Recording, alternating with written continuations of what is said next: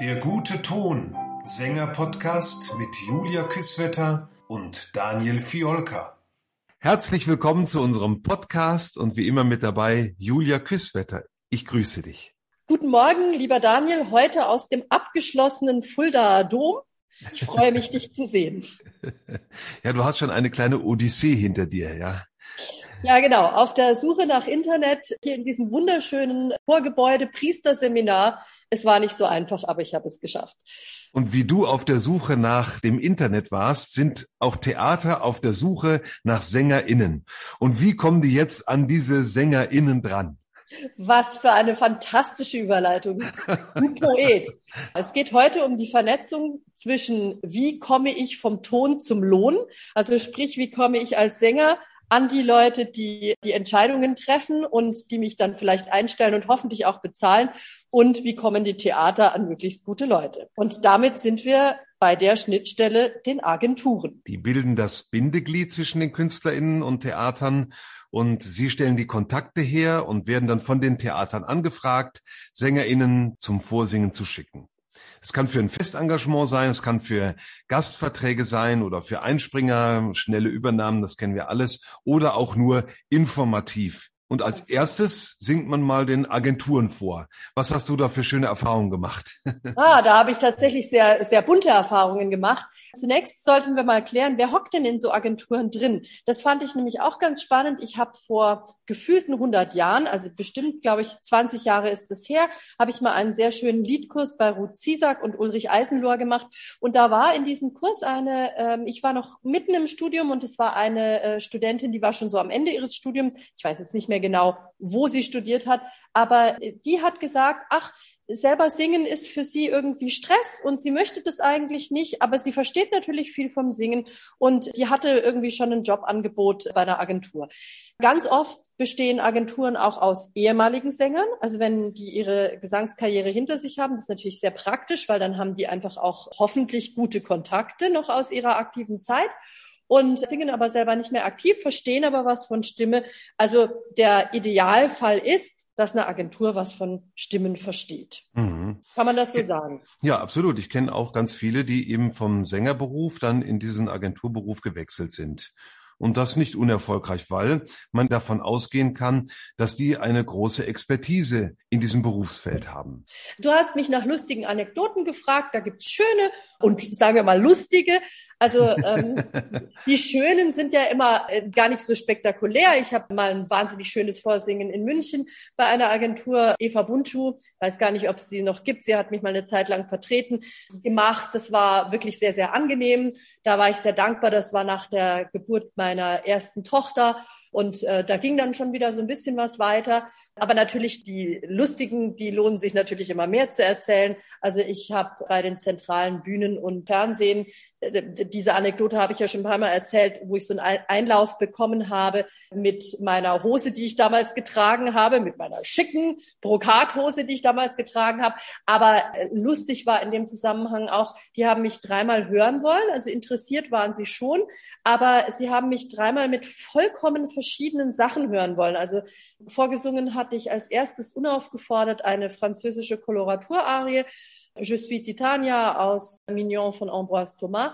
Und dann ging's los, dann hieß es, ja, Sie wollten aber gerne was Lyrisches hören, Sie möchten gerne Pamina, auch kein Problem, zum nächsten Termin Pamina vorbereitet. Und da meinten sie, nee, das ginge ja gar nicht, Sie wollten jetzt bitte Zerbinetta hören. Und dann kam ich irgendwie mit Zerbinetta und dann war ihnen das auch wieder nicht recht und dann habe ich kleine Sängerin irgendwann gesagt, ja, ob sie sich vielleicht entscheiden könnten, so in welchem Fach sie mich ansiedeln könnten. Das würde mich jetzt auch ein bisschen durcheinander bringen. Also das war ganz lustig. Schön, dass du das als lustig dann so auffassen kannst. Ich meine, Komik ist ja Tragik plus Zeit irgendwie. Ähm, wir haben in der Hochschule organisierte Vorsingen gehabt für Agenturen, die dann gekommen sind und sich dann in der Hochschule in einem geschützten Rahmen das angehört haben. Die Lehrer waren mit dabei, konnten vielleicht noch mal korrigierend eingreifen oder erklären, erklären, warum das und das gut geklappt hat oder das und das nicht gut geklappt hat. Das fand ich eigentlich eine sehr, sehr gute Maßnahme. Mein Lehrer von der Hochschule hat mich dann zu Agenturen geschickt, bei denen er selber unter Vertrag war Das fand ich auch sehr interessant und die waren sehr höflich und nett auch zu einem, haben mich sogar in die Kartei aufgenommen und mich dann in der Folge auch ein paar Mal geschickt. Das fand ich auch sehr, sehr schön. Und die dritte Agentur, die ich kennengelernt habe, das war dann im Opernstudio. Das fand ich sehr geschickt von denen und auch sehr professionell, dass sie in Opernstudios gegangen sind, wo man ja schon weiß, aha, da hat eine Vorauswahl stattgefunden. Das sind also schon SängerInnen auf dem Sprung zu einer Karriere. Und die nehme ich jetzt mal in meine Kartei auf und habe dann dann natürlich auch eine größere Chance, mit denen zu reüssieren, dass sie Jobs ersingen und natürlich dann Geld in die Kassen der Agentur spülen. Genau, Geld generieren. Denn das muss man vielleicht für unsere noch nicht agenturerfahrenen ZuhörerInnen auch sagen. Wie wird denn aus dieser Situation eine Win-Win-Situation? Ja, genau das. Also eine Agentur vermittelt hoffentlich möglichst reichhaltig und möglichst ja auch erfolgreich bestimmte Sänger. Deswegen haben zum Beispiel gute Agenturen auch gar nicht so eine wahnsinnige Flut an Sängern, damit sie eben die, die sie haben, wirklich auch viel schicken können. Es ist ja auch nicht so, dass die Jobs fallen ja nicht vom Himmel, auch für die Agenturen nicht, auch wenn die das wissen. Es gibt ja nur eine bestimmte Anzahl von Leuten, die man auch auf einen Job schicken kann. Man will sich ja auch nicht selber torpedieren.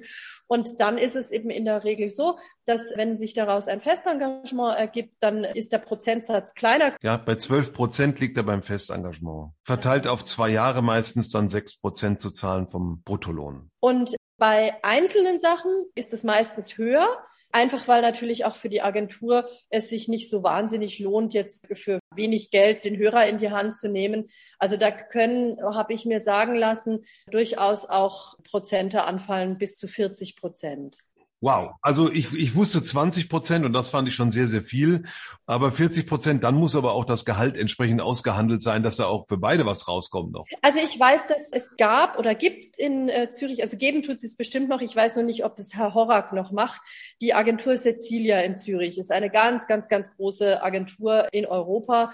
Und ich weiß das nur, ich habe das als Studentin mitbekommen, weil bei der Cecilia eben, ja, sagen wir mal, die ganzen Starschüler meines Professors unter Vertrag waren, allen voran Violetta Urmana. Und da fiel eben einfach mal diese Zahl. Aber da sind wir eben auch schon im Bereich von, sagen wir mal, Jonas Kaufmann und Co. Wenn ich pro Vorstellung eben 10 oder 15.000 Euro bekomme an Gage, ja, dann muss ich eben auch so und so viel für eine gute Agenturarbeit auch hergeben. Aber dafür muss man dann ja auch sagen, wenn man sich dann auf den Websites umschaut von diesen Künstlern, da ist ja dann das gesamte Paket mit dabei. Also da, wo andere Künstler, also ich sage jetzt mal ich zumindest mich selber mit meiner Online-Agentur auseinandersetzen muss und das alles machen muss und sagen muss, ah, ich war übrigens mal wieder da und so. Da wird das halt natürlich dann alles gemacht. Und man sieht es schon auch an dem Social Media, was halt inzwischen wahnsinnig wichtig geworden ist wie gut diese Agenturarbeit dann auch im Vergleich dann zu eben nicht so hoch dotierten Agenturen funktioniert. Ja, man möchte annehmen, dass es so ein Rundumpaket dann ist für das Geld, was sie dafür ausgeben, dass dann eben die sich um mehr kümmern, vielleicht äh, das ganze Jahr für die organisieren oder mehrere Jahre und auch die ganzen Konzertanfragen dann organisieren, also auch wie ein Büro quasi. Ja, also im besten Fall ist es ja auch so, dass die Agentur wie so ein bisschen den Künstler aufbaut. Also so war das früher. Und ich glaube auch bei den großen, bei den guten Agenturen ist es so. Ich kann jetzt meinen AgentInnen, es waren meistens Frauen, kann ich jetzt irgendwie gar nichts vorwerfen. Aber es ist natürlich auch nicht so gewesen, dass sie gesagt haben, ach, Frau Küsswetter, nee, den Job machen Sie jetzt mal nicht. Da sind Sie noch nicht so weit dafür. Oder ach, nee, Sie haben jetzt diesen Monat schon viel gesungen. Da schonen Sie sich mal. Sowas, denke ich, ist dann eben eher, du sprichst es an, ne, wenn eine Agentur dann einen Exklusivvertrag hat und einen Künstler wirklich durchs ganze Jahr begleitet, dass man eben darauf achtet, dass man den nicht verheizt und so weiter und so fort. Ich denke, da sind dann aber schon im Bereich von größeren Agenturen. Ja, und von größeren Künstlerpersönlichkeiten, dann muss man ja ernsterweise sagen, die eine größere Karriere dann hinter sich haben oder vor sich haben.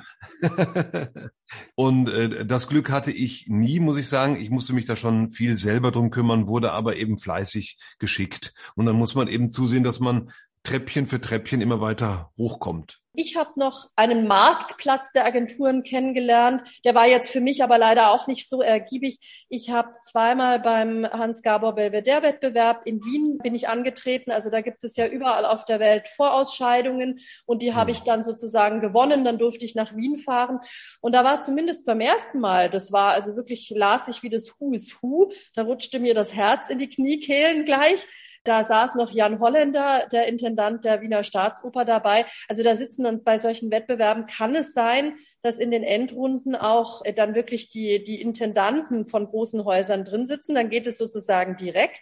Auch das habe ich mal nicht selber, aber an einer Studienkollegin erlebt, die nämlich genau so direkt nach Mailand an die Skala engagiert wurde und gefragt wurde, wer denn ihr Agent sei. Und dann sagte sie ganz naiv, sie hätte gar keinen. Und dann wurde eben ganz schnell besagt, der Herr Horak von der Agentur Cecilia, weil der war halt da gerade irgendwie, ja, war mal mit dem gut bekannt durch die Violetta Urmana, wurde der aufgeboten und der meinte, ohne die Dame gehört zu haben, naja gut, also wenn der Intendant der Mailänder Skala sie vom Fleck weg engagiert, dann würde er sie schon auch nehmen. Das ist immer ganz lustig. Aber eben, es ist auch gut. Also ich bin durchaus im Rahmen von so Wettbewerben immer mal angesprochen worden. Also in meinem Fall dann eben von kleineren Agenturen. Da vielleicht kommen wir später dann auch noch auf den Punkt, wo man vielleicht ein bisschen aufpassen muss auch. Aber ich wollte gerne noch drauf eingehen. Du sagst, warst fleißig, hast dich immer selber gekümmert. Das ist vielleicht auch noch ein Punkt. Ich bin ja jetzt seit, ja, zehn, 15 Jahren eigentlich fast ausschließlich im Konzertgeschehen tätig und da auch eigentlich so in der sogenannten freien Szene. Und es ist wirklich so, es gibt Konzertagenturen, aber der Otto Normalkirchenmusiker, der arbeitet gar nicht so gerne mit Agenturen, weil er nämlich immer das Gefühl hat, oh je, dann sind die Gagen exorbitant, damit hm. sich das überhaupt noch lohnt. Also ich arbeite jetzt vollkommen ohne Agentur. Also ich habe auch niemanden mehr, der für mich arbeitet. Und das ist okay, weil, wie gesagt, also ich singe heute Abend im Dom in Fulda und selbst der Domkantor bemüht keine Agentur. Das ist richtig. Agenturen werden hauptsächlich von Theatern angefragt und beauftragt, Sängerinnen zu schicken. Naja, wie gesagt, es gibt schon Konzertagenturen, aber da fangen halt dann die Konzertgagen, wo das für die Agentur auch interessant wird, die fangen bei 2.000, 3.000 Euro an. Und selber singe auch in der freien Szene manchmal für nicht ganz so viel Geld, aber 1500 Euro sind schon manchmal eine Konzertgage. Also leider nicht jedes Mal, aber selbst bei solchen Gagen greift oft noch keine Agentur. Also insofern, ja, das muss man einfach auch wissen. Es gibt private Agenturen und es gibt auch eine öffentlich-rechtliche Agentur, so nenne ich sie mal, nämlich die ZAV, die Zentrale Auslands- und Fachvermittlung der Bundesagentur für Arbeit. Und äh, ja, da gibt es verschiedene Sparten, zum Beispiel eben Schauspiel für Fernsehen wird vermittelt, Musiktheater, Unterhaltung. Jetzt habe ich aber auch gesehen, Models werden auch vermittelt. Das war mir gar nicht bewusst. Ja, ähm, muss ich mich da nochmal neu vorstellen. Ich wollte gerade sagen, Daniel, wäre das nicht eine Chance für ein drittes Standbein? Jetzt geht's los, endlich. Die ZAV hat ihren Sitz in Bonn, das kenne ich. Da singt man zentral vor, wenn man das möchte und hat aber auch verschiedene Dependancen in den Bundesländern. Berlin weiß ich, München, Leipzig, Hamburg, Köln weiß ich auch noch und da gibt's noch ein paar mehr. Dass man dann eben von den Agenturen dort in dem Bundesland vermittelt wird oder drumherum, sag ich mal. Die betreuen dann diese Theater, die bei denen in der Nähe sitzen, um auch einen persönlichen Kontakt pflegen zu können. Also ich habe da in München immer vorgesungen. Ich habe es mir einfach gemacht und bin in den Gasteig da in die Philharmonie gefahren. Ja, und das Besondere ist an denen eben, weil die eben von der Agentur für Arbeit beauftragt worden sind, vermitteln die umsonst. Also da fällt keine Vermittlungsgebühr an. Genau. Und ich erinnere mich, als Studentin war das ganz schön. Die verlangen nämlich auch keine Gebühr fürs Vorsingen. Ja. Es gibt viele Agenturen, die sich einfach die Vorsingen auch bezahlen lassen. Also das ist jetzt nicht wahnsinnig viel Geld, aber es waren zu meiner Zeit damals so zwischen 20 und 30 Euro. Die werden dann umgelegt. Die kriegt meistens der Pianist. Weil die machen dann Vorsingen. Also ich kenne das von großen Münchner Agenturen, die haben teilweise jede Woche ein Vorsingen. Also kann man sich jede Woche anmelden.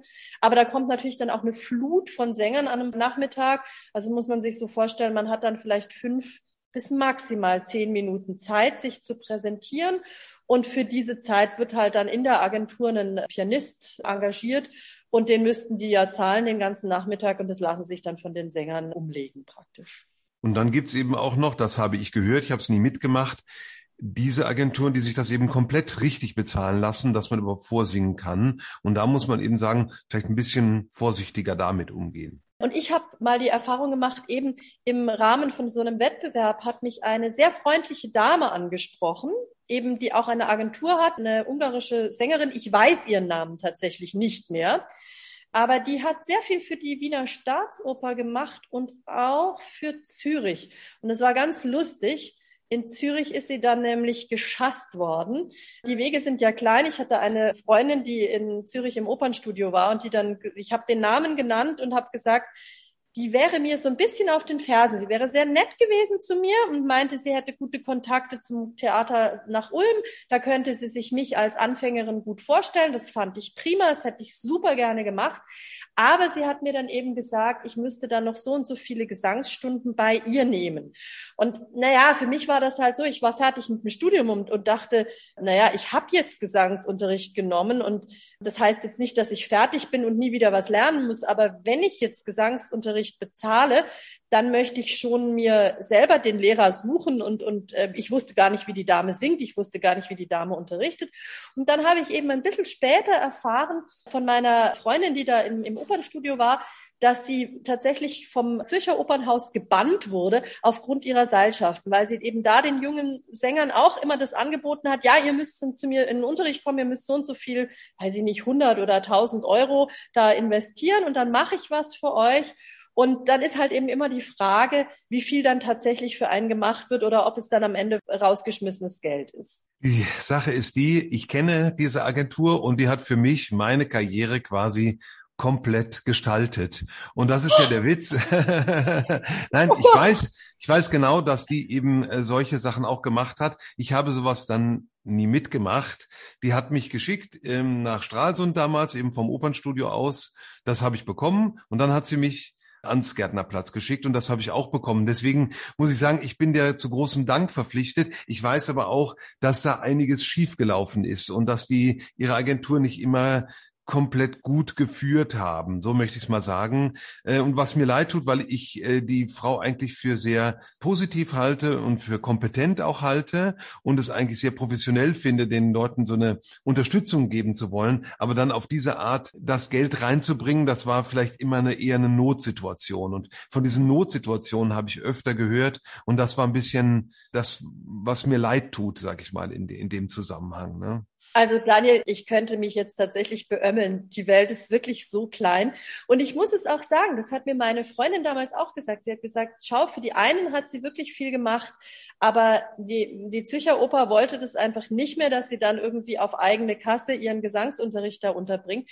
Was und man verstehen man, kann, ja, absolut. Ja, und wenn man das natürlich so Richtig. sieht wie du, dass du sagst, Rundumpaket, ich habe ja vorhin auch gesagt, na, große Agenturen bauen ihre Leute auf dann finde ich das schon wieder gut. Es war nur bei mir, wir haben nie zusammen gearbeitet. Es hatte so ein Geschmäckle, es war die Art. Und ich weiß noch, wir haben ein paar Mal telefoniert und dann habe ich gesagt, Mensch, Ulm, ja, fände ich toll. Und dann habe ich gesagt, wie sind denn Ihre Kontakte dahin? Und dann merkte ich schon, immer wenn ich das Thema Gesangsunterricht ausgespart habe, dann wurde sie so ein bisschen leicht aggressiv und meinte, ja, ja, aber ich müsste jetzt erstmal zu ihr kommen und dann würden wir gucken, ob sie mich vermitteln könnte. Ich weiß es bis heute nicht. Ich meine, ich hätte es ausprobieren müssen, ob sie mich tatsächlich dann vermittelt hätte oder ob es mich nur Geld gekostet hätte. Sie hat mich zu einem anderen Gesangslehrer hin empfohlen, möchte ich mal sagen, und der hat mir sogar was gebracht in der Zeit. Mhm. Ähm, das war gar nicht schlecht. Also selber hatte sie den Gesangsunterricht gar nicht angeboten. Was sie aber angeboten hatte, das waren so Aufnahmebegleitungen, wo sie das organisiert haben, dass man Aufnahmen macht in Berlin. Und das erste Mal habe ich das noch ausgeschlagen, weil mir das zu teuer vorkam. Und beim zweiten Mal habe ich das gemacht. Da ist eine schöne Aufnahme draus entstanden, muss ich sagen. Und das ist äh, vollkommen in Ordnung gewesen, mit der man sich zu der Zeit gut vorstellen konnte. Also es war von bis, sag ich mal, ne? Und das ist so, und es, mir, mir tut es einfach leid. Ich weiß, dass die im Endeffekt gescheitert ist, weil einiges eben nicht geklappt hat oder die zu windig unterwegs waren, so möchte ich es mal sagen, wo man das Gefühl immer bekommen hat, ja, das hat ein Geschmäckle, ne? Und ich finde es wunderbar, ich finde es ganz, ganz wunderbar, dass wir jetzt genau diesen Fall, ich erinnere Ihren Namen immer noch nicht, werde ich nach der Sendung fragen, dass wir das eben von zwei Seiten beleuchten. Weil bei mir war es wirklich so, die rief mich an, wie der, also so wie der Teufel hinter der armen Seele her war, buchstäblich. Und ich dachte dann so, hm, hm, hm, hm, hm. und dann sprach ich eben und du sagst, ja Mensch, aber das ist doch toll, das war das ganze Paket. Und so wie du es mir erzählst, muss ich sagen, ja, eine Aufnahmebegleitung, natürlich. Und das war in dieser Zeit, wo nicht jeder selber auf dem Laptop das aufnehmen konnte. Ich weiß auch noch, wie wichtig das war, gute Aufnahmen zu machen. Weil man, das ist natürlich jetzt auch etwas, das kenne ich von der freien Szene sehr gut. Du stellst dich irgendwo vor und das Erste, was ist, äh, ja, bitte schicken Sie eine Aufnahme. Sie hatte natürlich auch eine, sagen wir mal, unglückliche Idee, dass ich sofort bei meinem ersten Engagement kündigen sollte gerade als ich es angefangen hatte, äh, das habe ich dann auch in meiner Naivität ein bisschen gemacht. Ich habe nicht gekündigt, aber ich habe gesagt, was kommt im nächsten Jahr, das möchte ich gerne wissen, sonst bin ich weg. Und eigentlich ein ganz schön riskanter Move, möchte ich mal sagen, ist aber gut für mich ausgegangen. Ich habe danach sehr viel mehr Geld für mich selber aushandeln können. Also ich habe das dann selber verhandelt. Ne? Muss ich auch sagen, eigentlich sollte man das nicht machen ist auch gar nicht so geschickt. Aber bei mir war das vollkommen in Ordnung, weil die fanden mich gut und wollten mich gerne behalten ne? und bekam es dann mit der Angst zu tun, weil als junger Sänger ist man natürlich auch schnell weg bei so einem kleinen Theater. Je älter ich werde, desto mehr merke ich auch, dass man wirklich für sich einstehen muss. Also gerade bei Gagenverhandlungen, die ich jetzt für mich selber führe und das ist etwas, was ich nie gut konnte und auch ich würde jetzt nicht sagen, dass ich es jetzt besonders gut kann, aber es ist doch schon eine, eine andere Sache und man ist ja als junger Sänger, also mir ging das so, ich war so demütig, devot kann ich fast sagen, dass mich jemand einlädt, oh, und dass mir jemand seine Zeit gibt und so. Und äh, natürlich, es gibt ja von uns auch Hunderte, um nicht zu sagen Tausende. Also man muss es sehr geschickt machen. Aber ich muss sagen, also ich fahre heute als gestandene Sängerin mit diesem, ja, lassen Sie uns über die Gage verhandeln, das ist, das ist meine Vorstellung. Oh, das äh, weicht sehr stark von dem ab, was Sie sich vorstellen. Hm, äh, nein, also natürlich, da ist nicht das letzte Wort gesprochen. Also ich denke, es ist immer so die Frage der Eigenwahrnehmung. Das ist ganz, ganz, ganz wichtig. Also, dass man nicht als, naja, mittelmäßiger Sänger irgendwie auf die Pauke haut, klar aber dass man sich eben auch nicht versteckt und sagt, hm, hm, hm, insofern, ja, war ein riskanter Move. Aber ist nicht gut ausgegangen. genau. Ich möchte gerne auch unseren jungen HörerInnen Mut zu sprechen, schon auch in jungen Jahren für sich einzustehen. Also ich hätte das in jungen Jahren öfters mal machen sollen, einfach weil man gibt sich dann viel zu schnell mit mit wirklich äh, miserablen Gagen oder auch mit miserablen Bedingungen zufrieden und das muss ja nicht sein. Sie hat mich dann sogar noch nach Wien an die Volksoper zum Vorsingen vermittelt und das hätte ich wahnsinnig gerne gewonnen, muss ich sagen. Aber äh, damals war ich immer bei Vorsingen. Vielleicht bin ich es heute auch noch. Ich, ich habe schon länger jetzt kein richtiges Vorsingen mehr gemacht. Dann äh, hinterfrage ich mich einfach zu sehr und plötzlich singe ich nicht mehr auf dem Niveau, was ich eigentlich anzubieten habe. Und äh, so war das dann in dieser Volksoper auch. Und die saßen mit drin, was ich auch wieder toll fand. Die konnten mir eine direkte Rückmeldung geben und haben gesagt, war eigentlich schön, aber es war eben irgendwie nicht präsentabel genug oder, oder repräsentativ genug oder zu verhalten oder irgendwas. Ne? Ja gut, dann habe ich es auch verstanden. Ne? Und man kann dann weiterarbeiten und sich entwickeln. Von daher, ich kann über die nicht wirklich was Schlechtes sagen. Ich weiß aber, dass dass die nicht so geschickte Schritte unternommen haben in der Vergangenheit, was sie ein bisschen ins falsche Fahrwasser gebracht hat. Naja, und man muss jetzt auch sagen, also äh, meine Vergangenheit mit, mit Ihnen ist auch schon bald 20 Jahre her. Vielleicht haben Sie inzwischen auch gelernt. Ich habe dich ja vor ein paar Jahren vorsingen hören bei uns am Haus und muss sagen, tippitoppi, das war total toll. Du bist sehr lieb, ja, danke. wichtig, du sagtest es vorhin, ne? wichtig ist selbsttätig zu werden. Ich glaube, auch heute kann man das viel leichter. Ich kenne eben freischaffende SängerInnen, die Theatern direkt Repertoirelisten zukommen lassen oder Aufnahmen von sich eben für Einspringer, für informative Vorsingen und so spart man sich dann aber auch eine Agentur. Das war für mich auch immer so ein bisschen ein Angang, ist es heute immer noch. Also Klinken putzen, wer tut das schon gerne? Aber ähm, ich hatte da gerade letztes Jahr im Zuge meiner Tätigkeit an der Zürcher Fachhochschule für Musikpädagogik bei der Kaleidos, die hatten Martin Stadtfeld, immerhin, das ist ja ein wirklich sehr, sehr renommierter deutscher Pianist, eingeladen zum Thema Selbstvermarktung. Und also diesen Online, es war online, ich konnte das von Italien aus machen, das war sehr schön.